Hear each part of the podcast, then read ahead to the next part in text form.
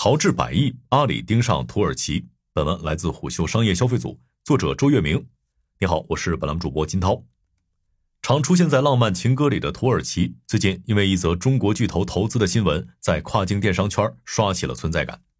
据外媒九月十八日消息，阿里巴巴集团旗下土耳其电商公司 Trendio，同时也是土耳其最大的时尚电商平台，他在一份声明中表示，阿里巴巴计划未来一段时间在土耳其投资二十亿美元。约合一百四十五点九二亿元人民币。该消息称，阿里巴巴集团总裁迈克尔·埃文斯在与土耳其总统埃尔多安会面时发表了上述言论，但并没有具体说明何时进行投资。据 Trendio 的声明，阿里巴巴集团总裁埃文斯还表示，将支持 Trendio 的国际扩张计划，强调土耳其有潜力成为领先的跨境电商大国，并已经通过 Trendio 在土耳其投资了十四亿美元。近几年，土耳其无疑已经是阿里海外版图中非常重要的阵地。二零一八年就被收购的 Trendio 也早已是助力其征战海外的一员猛将。但为什么是土耳其呢？因为人口是第一吸引力。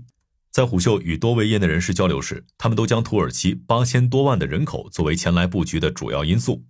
据土耳其政府统计数据，截至二零二二年底，土耳其总人口已经达到八千五百二十七点九万。是欧洲第二大人口大国，仅次于德国。它的第一大城市伊斯坦布尔人口已经超过一千五百万人，体量相当于中国的北上广。深耕土耳其市场的香港稻田网络科技创始人黄嘉兴告诉虎嗅，外国品牌想进入土耳其门槛是非常高的，如果能融入，增长空间较可观。他还表示，他的电子数码品牌正在土耳其线上线下市场加速布局。那么，土耳其真是蓝海吗？土耳其市场的潜力不仅仅是人口容量，它还是全球电商市场发展最快的国家之一。据 Statista 数据，二零二三年土耳其电商市场收入将达到一百八十七点五亿美元，二零二三至二零二七年复合增长率为百分之十三点六五。此外，二零二三年土耳其互联网用户渗透率将达到百分之五十七点二，与中国百分之八十的用户渗透率相比，前景仍然充满想象。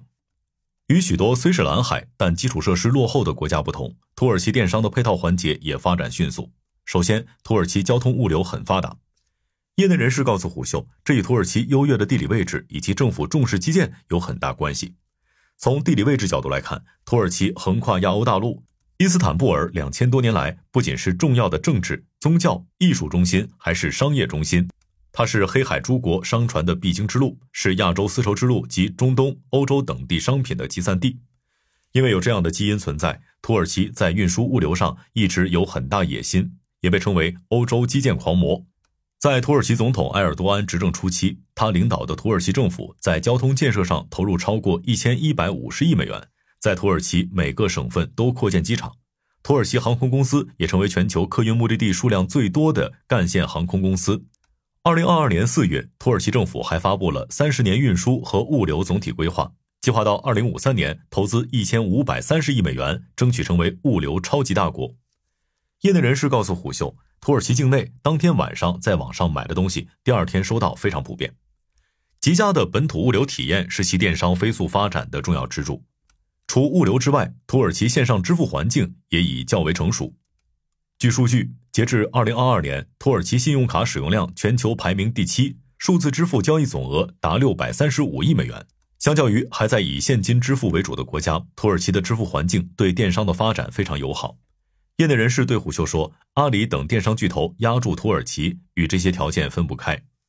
早在二零一八年，阿里就盯上了这个电商蓝海市场，以七点五亿美元收购了 Trendio 的多数股权。二零二一年，阿里再次对 Trendio 增资投入三点五亿美元，持股比例提高到百分之八十六点五。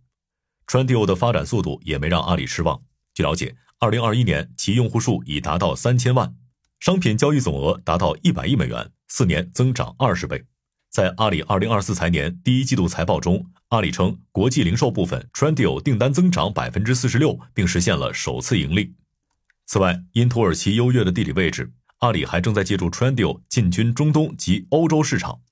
早在2020年，Trendio 就宣布通过网站进入意大利等27个欧洲国家。去年五月还上线了德国站点，计划到2025年在德国收入提高至30亿欧元。而今年以来，Trendio 还将触角伸向了沙特阿拉伯、阿联酋、阿塞拜疆等国家，扩大自己的中东版图。国内巨头在土耳其狂奔的同时，中小品牌和商家却难以挤进土耳其市场。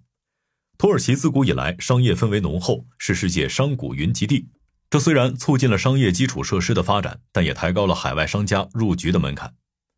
黄嘉兴告诉虎嗅，这里每个人都会做生意，他们熟知中国供应链的价格，而且每个人都会创建自己的品牌，这导致中小品牌进入土耳其市场的难度加大。精明的土耳其商人经常会去中国采购，这意味着弊端的透明度较高，靠利差赚大钱难以实现。而且土耳其商人价格敏感度较高，若以代加工的方式与其合作，价格常会被压得很低。此外，由于土耳其自古以来商业氛围浓厚，而且与中国人先卖货再做品牌的思路不同，几乎每个土耳其商人都有自己的品牌。大多数人不愿意经营别人的品牌，因为控制权和溢价空间都无法掌握在自己手中。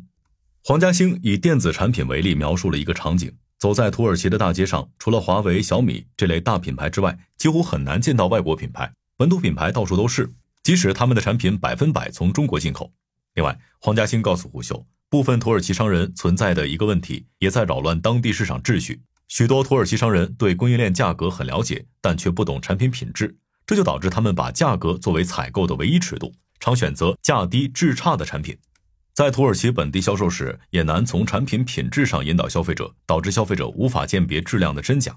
他举了一个例子：有的土耳其商家会把六千毫安的充电宝标注为一万毫安，消费者通常难以识别。但这类产品通常会以更低的价格把品质更好的产品挤出市场。如果国内这类品牌想进入土耳其，前期教育成本将增大。以上种种因素让外国品牌在进入土耳其市场，尤其是线下市场时难度很大。首先，愿意代理其他人品牌的本土商家就较少，即使找到，他们也更愿意选择低价产品。此外，本地合作商家在回款和账期上总会出现各种各样的问题，这些环节都挡住了海外品牌的入局。在土耳其本土的商业氛围给中国商家增加难度之外，发展迅速的电商平台也在抬高国内商家入局的门槛。首先，许多土耳其电商平台并没有向中国市场开放，即使是已经被阿里收购的 Trendio。比如，若是想入驻 Trendio，必须要注册土耳其本地公司，且货品要在本地产生订单后二十四小时之内就要发货，单是这些环节就卡掉了三分之二的中国公司。少数可以用中国公司入驻的电商平台，其百分之四十左右的高昂交易费也抬高了卖家成本，这就导致在这些电商平台上的产品价格，甚至要比其他本土平台上的同类产品高一倍。只有少数人通过大量铺设上千个 SKU 才能开始获利，但这种模式难度更大。此外，土耳其电商平台对税收的要求也很高。据黄嘉兴描述，电商平台上的每个订单都需要交税开票，且税率为百分之二十。若一旦系统检测出未交税，店铺会被立刻关闭。